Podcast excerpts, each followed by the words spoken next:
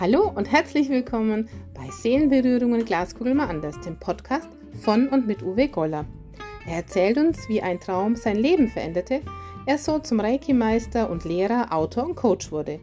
Warum Coaching nichts mit Couching zu tun hat, warum er kein Wunderheiler ist, warum man nicht unbedingt dran glauben muss, es nur für möglich halten sollte, dass sich was ändert, damit sich was ändert. Kommt mit auf eine spannende Reise mit Augenzwinkern, viel Lachen und Humor, manchmal ernsten Themen, aber immer ohne Glaskugel.